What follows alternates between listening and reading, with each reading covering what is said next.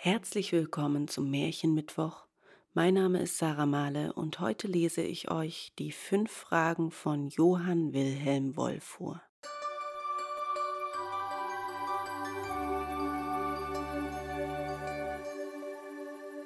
Ein armer Hirte hatte einen einzigen Sohn und kein Kind außer ihm. Da war es kein Wunder, dass der Knabe verzogen wurde. Alles, was er nur wollte, geschah und so wuchs er ganz ins Wilde hinein, tat nichts und lernte nichts. Als er zwölf Jahre alt war, wurde ihm das einsame Leben auf dem Felde zu langweilig, und er sprach Ich geh betteln, da verdiene ich auch mein Brot und komme zugleich in der Welt herum. Was wollten die Eltern da machen? Sie mussten ihn eben gehen lassen. Er bettelte sich durch bis in eine große Stadt. Da setzte er sich vor der Tür eines reichen Kaufmannes nieder, zog ein Stück Brot aus dem Sack und biss so lustig hinein, als ob die ganze Stadt sein wäre und er vom besten Braten von der Welt säße. Zufällig kam der Kaufmann eben nach Hause, und der Knabe gefiel ihm so wohl, dass er ihn zu sich nahm und ihn in die Schule schickte. Das Lernen schlug bei dem Hirtenknaben sehr wohl an. Er war immer der Erste, als er ausgelernt hatte, musste er auch noch die Kaufmannschaft erlernen, und auch darin machte er so große Fortschritte, dass sein Pflegevater ihn nicht genug rühmen konnte. Soweit war wohl alles gut. Aber was dem Kaufmann nicht behagte, war, dass sein Pflegesohn, der unterdessen ein schöner Jüngling geworden war, sich allzu gut mit seiner Tochter stand, so dass er fürchtete, die beiden mochten sich heiraten wollen. Darum beschloss er, ihn wegzuschicken, dass er die Welt sähe, denn er dachte, dann würden sie leicht einander vergessen. Darüber freute sich der Jüngling sehr, aber bevor er abreiste, ging er heimlich zu Emma, so hieß des Kaufmanns Tochter, und sprach Du bist mein, und ich bin dein, und wir lassen nicht voneinander. Da gelobte sie ihm treu zu bleiben, schenkte ihm einen schönen Ring, und sie nahmen unter vielen Tränen Abschied voneinander. Der Jüngling zog weg und kam an die See. Da nahm er ein Schiff und fuhr über in ein großes Königreich, welches auf einer Insel lag. Als er in die Hauptstadt kam, wurde er vom König geführt, welcher ihn frug, wohin er gehe und was er suche. Ich suche mein Glück, weiß aber nicht, wo ich es finden soll, sprach der Jüngling. Wenn du es findest, dann bring mir auch das meine mit, sprach der König. Was ist das denn? Fragte der Jüngling, und der König antwortete Mein Glück ist ein Baum, welcher goldene Früchte trug, aber jetzt keine mehr trägt. Wenn du mir schaffst, dass er wieder fruchtbar wird, schenke ich dir eine Last Goldes aus meiner Schatzkammer. Der Jüngling versprach, er wolle sich alle Mühe darum geben und bestieg wieder sein Schiff, denn er merkte wohl, dass sein Glück nicht auf der Insel war.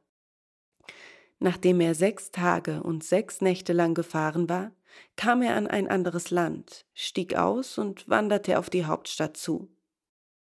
Als er am Tore seinen Pass zeigte, führte ihn die Schildwache zum König, welcher in tiefer Trauer war. Wohin gehst du? frug der König. Ich suche mein Glück, sprach der Jüngling. Dann bringe mir auch meines mit, wenn du deines findest, sprach der König. Was ist denn das? Mein Glück ist ein Brunnen, daraus sprangen ehedem goldene Perlen, und jetzt springen keine mehr daraus, und er ist ganz versiegt. Wenn du mir schaffen kannst, dass er wieder springt, dann schenke ich dir eine Last Goldes aus meiner Schatzkammer. Der Jüngling versprach sein Möglichstes zu tun und zog weiter, denn er sah ein, dass ihm hier sein Glück nicht blühe. Zwei Monate fuhr er im Land umher, da kam er an die See, Dort setzte er sich zu Schiffe und fuhr noch zwei Monate.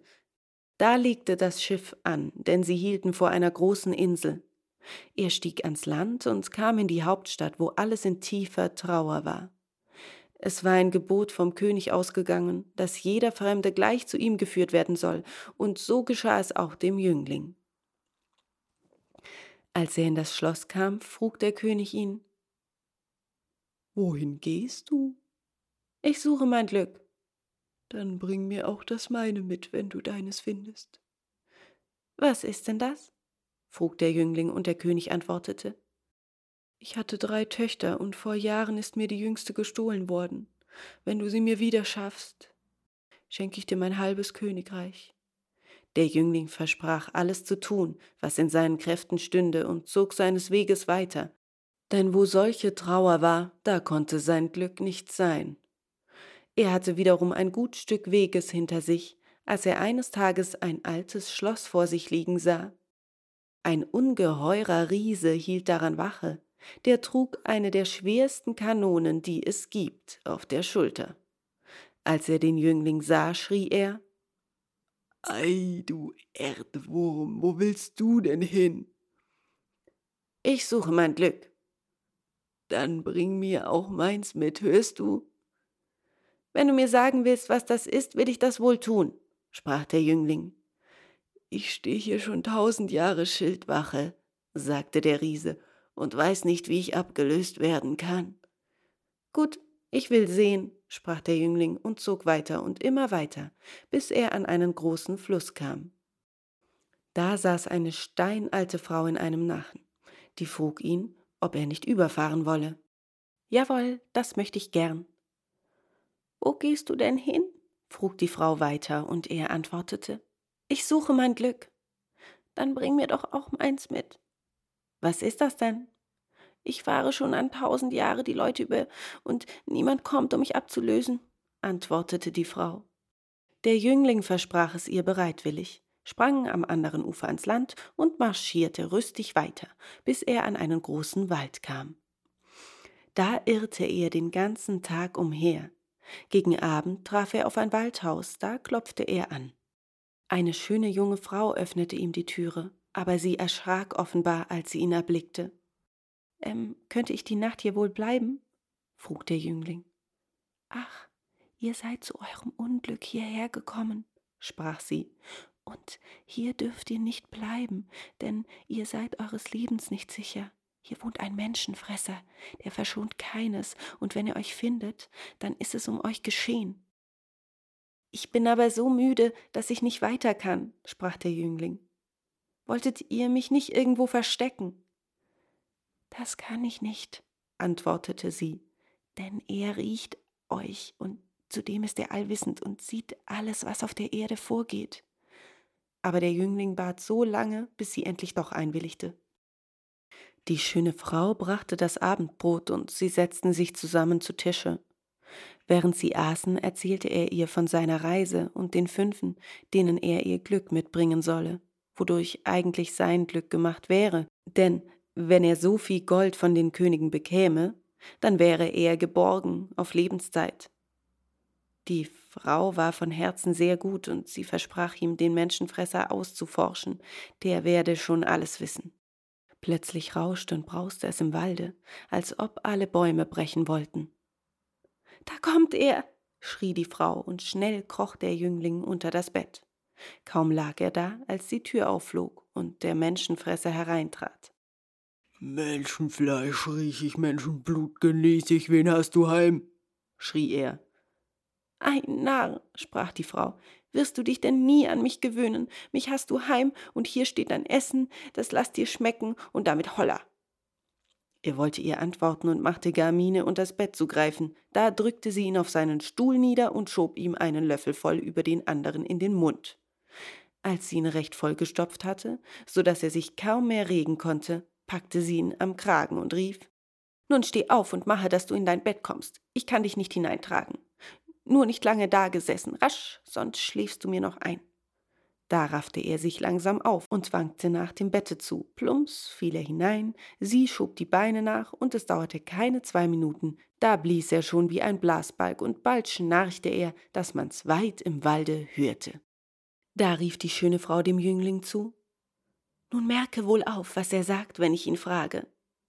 Sie legte sich zu dem Menschenfresser und stieß ihn derb in die Seite. Er fuhr auf und brummte unwirsch. Was fällt dir ein, du Närrin? Sie sprach.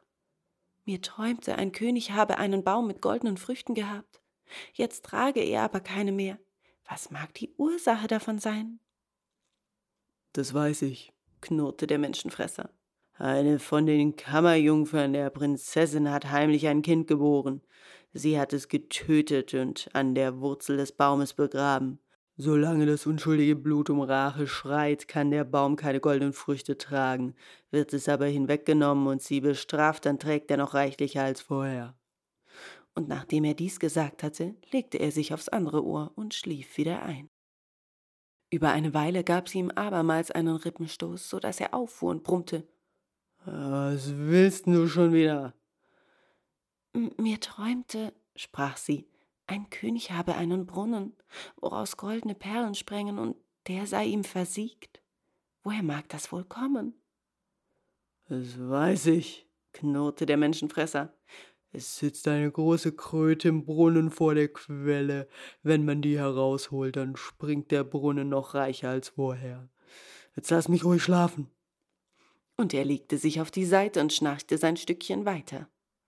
Er hatte aber noch nicht manche Note geschnarcht, da gab ihm die Frau einen Schlag hinter das Ohr, so dass er in die Höhe fuhr und schrie. Bist du toll geworden oder was fehlt dir? Ach, ich träume die Nacht so schwer, sprach sie. Mir träumte, ein König habe drei Töchter gehabt, davon sei ihm eine gestohlen worden, und kein Mensch wisse, wo sie geblieben sei. Das musst du doch jedenfalls wissen. Das weiß ich auch, antwortete er und grinste sie freundlich an. Das bist du ja selbst, und ich hab dich ihm gestohlen. Aber jetzt rate ich dir, lass mich schlafen.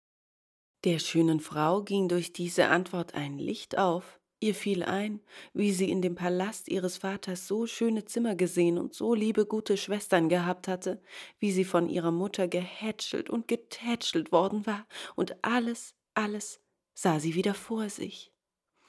Da überkam sie großes Heimweh, und sie dachte in ihrem Herzen, ach, wenn er mich doch mitnähme und meinen lieben Eltern ihr Glück brächte und mir das meine schenkte.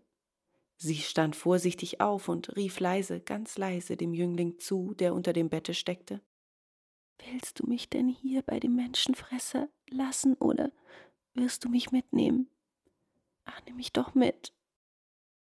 Ohne dich gehe ich nicht, sprach der Jüngling, und wenn es mein Leben kostet. Da fasste sie frischen Mut und schlug den Menschenfresser noch einmal hinters Ohr, dass es patschte. Der fuhr sehr zornig empor und schrie sie an. Jetzt wird es mir doch zu bunt, willst du mich in Ruhe lassen oder nicht?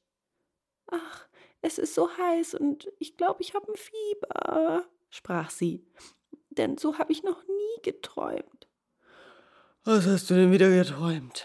schnauzte er und sie sprach. Ach, mir träumte ein Riese, stünde tausend Jahre Schildwache und habe eine schwere Kanone auf der Schulter, wisse aber nicht, wie er abgelöst werden könnte. Ah, der Narr, brummte der Menschenfresser und legte sich wieder hin. Warum gibt er die Kanone nicht dem ersten Besten, der vorbeikommt? Dann ist er abgelöst. Jetzt lass mich aber mit deinen Träumen in Ruhe, oder du sollst sehen, dass ich keinen Spaß verstehe. Und über eine Weile schnarchte er wieder, dass das Häuschen zitterte. Es blieb aber noch eine Frage übrig, und so wagte es die Frau denn auf gut Glück und patschte ihn zum Schluss noch einmal, dass es schallte. Im selben Augenblick aber richtete sich das Ungeheuer auf, bleckte seine Zähne vor Wut und griff nach ihr. Wäre sie nicht so flink aus dem Bette gesprungen, er hätte sie wahrlich gefressen. Sie war aber in einem Satz an der Tür und rief Tu mir doch nichts. Was kann ich denn dafür, dass mir so schwer träumt und dass ich Fieber habe? Das ist das letzte Mal, wo ich es dir hingehen lasse, sprach der Menschenfresser. Kommst du mir aber noch einmal, dann fresse ich dich mitsamt deinen Träumen.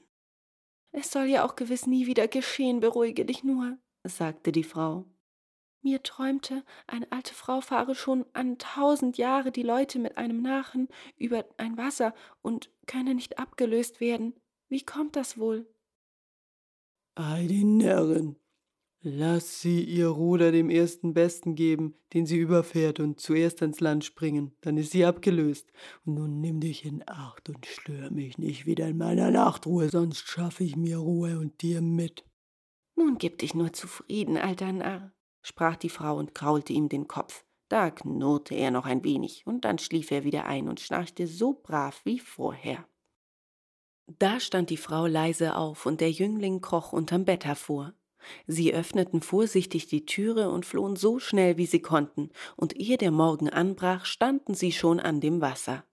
Die alte Frau rief dem Jüngling schon von weitem entgegen.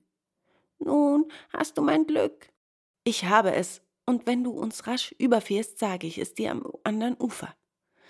In einem Nu waren sie jenseits des Wassers. Da sprangen die beiden ans Land, und der Jüngling sprach Wenn du abermals jemanden überfährst und du bist am Lande, dann gib ihm das Ruder und springe zuerst aus dem Nachen, dann bist du abgelöst. So zeige mir doch, wie ich es machen muss, sprach die Frau, aber die beiden waren ihr zu klug und eilten ihres Weges weiter. Als der Riese den Jüngling sah, rief er ihm entgegen Nun, Erdwürmchen, hast du mein Glück. Ich habe es, aber warte, bis ich an dem Schlosse vorüber bin. Jenseits des Schlosses sagte der Jüngling ihm sein Glück, und der Riese bedankte sich und war von Herzen froh. In dem Königreich, wohin sie nun kamen, nahmen sie sich einen schönen Wagen und putzten ihn mit grünen Reisern, und der Jüngling sagte jedem, der es hören wollte, ich bringe dem König seine verlorene Tochter zurück. Da lief alles Volk mit dem Wagen, und es war ein Jubel ohne Ende. In der Hauptstadt aber ging der Jubel erst recht los. Der König und die Königin und die Schwestern der Prinzessin waren außer sich vor Freude, und drei Monate lang gab es Feste auf Feste, eins prächtiger wie das andere. Da drängte es den Jüngling doch nach Haus, und sogleich ließ der König ihm sechs Maultiere mit Gold beladen vorführen und sprach nun wähle dir, was du willst. Hast du lieber die sechs Lasten Gold oder willst du lieber eine meiner Töchter zur Frau? Wäre ich nicht versprochen, antwortete der Jüngling, dann wählte ich eine der drei schönen Prinzessinnen zu meiner Frau. Nun aber darf ich meinem Schatz die Treue nicht brechen, denn das wäre große Sünde, und wähle die sechs Lasten Gold. Wie du willst, sprach der König, und am anderen Tage nahm der Jüngling Abschied und fuhr zur See in das andere Königreich. Er ging geraden Weges auf die Hauptstadt und das Schloss des Königs zu und ließ sich bei ihm melden. Der König war sehr erfreut, ihn wiederzusehen und frug sogleich Hast du mein Glück? Ich habe es, sprach der Jüngling und offenbarte ihm, dass die große Kröte den Brunnen verstopfte. Da wurden die Brunnenmeister geholt und mussten in den Brunnen hinabsteigen, und wie der Jüngling gesagt hatte, so war es. Sobald die Kröte von dem Quell weggenommen war, sprang er so reichlich, dass die Brunnenmeister sich kaum vor dem Wasser mit den goldenen Perlen zu retten wussten. Es fehlte wenig, so waren sie alle ertrunken. Der König freute sich aber so sehr darüber, dass er dem Jüngling statt einer zwei Lasten Goldes geben ließ und ihm auch noch ein Schiff ausrüsten ließ, womit er seine Fahrt zur See fortsetzen konnte. Es dauerte nicht lange, so landete der Jüngling in dem ersten Königreich, wo er sich sogleich zum König führen ließ. Hast du mein Glück?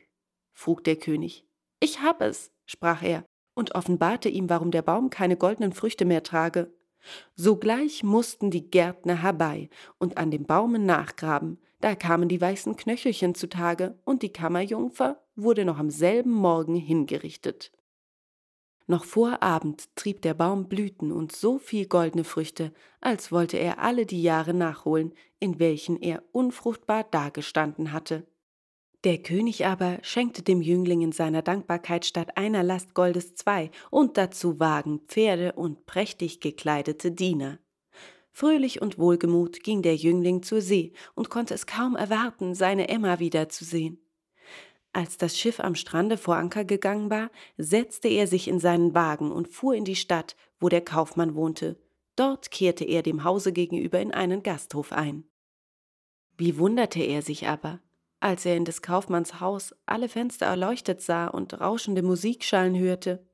Er frug den Wirt, was das bedeute, und der Wirt antwortete Die Tochter des Hauses hält Verspruch, aber es geschieht gegen ihren Willen. Du lieber Gott, das arme Blut täte lieber Gott weiß was, als mit ihrem Bräutigam tanzen, aber ihr Vater zwingt sie dazu. Dabei möchte ich auch sein, sprach der Jüngling, zog prächtige Kleider an und ging in das Haus. Da er schon so viele Jahre weg gewesen war, hatte er sich so verändert, dass ihn niemand wiedererkannte, selbst Emma nicht. Wer hätte aber auch denken sollen, dass dieser stolze Herr der Jüngling gewesen sei? Er ging sogleich auf Emma zu und sprach sie um einen Tanz an.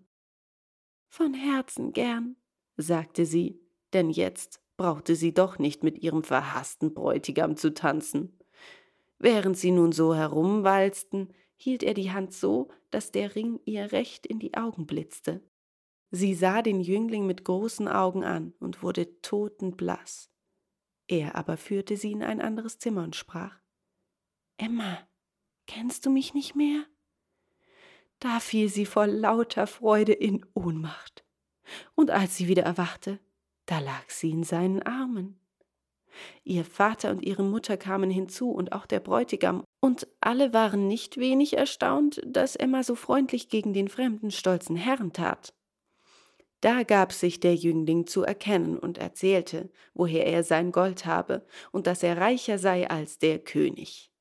Die Gäste horchten mit Erstaunen zu, nur nicht der Bräutigam, der schlich sich leise hinweg, und niemand hat ihn mehr gesehen. In dem Herzen des Kaufmanns war aber die Habgier erwacht, als er am folgenden Tage das viele Gold sah, welches der Jüngling mitgebracht hatte. Da ließ es ihm erst recht keine Ruhe, und er sprach zu seiner Frau Komm, lass uns auch unser Glück versuchen.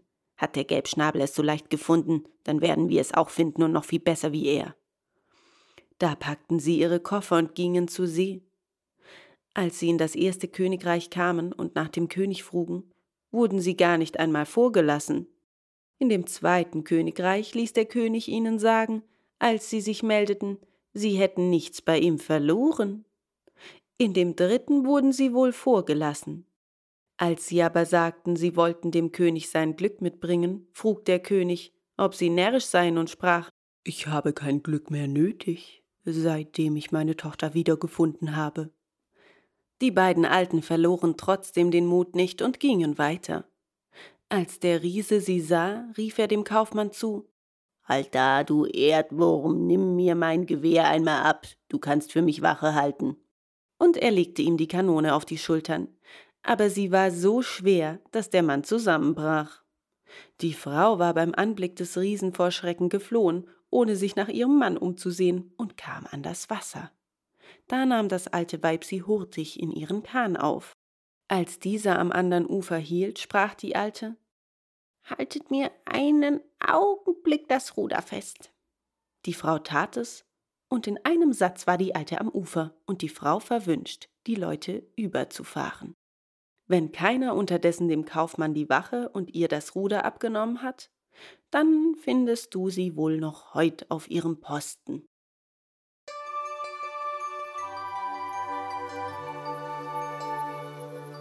Ich hoffe, euch hat's gefallen. Falls ihr mehr über mich erfahren wollt, könnt ihr gerne auf meine Website schauen www.saram-male.de. Weitere Infos findet ihr in der Beschreibung. Vielen Dank fürs Zuhören und bis zum nächsten Mal.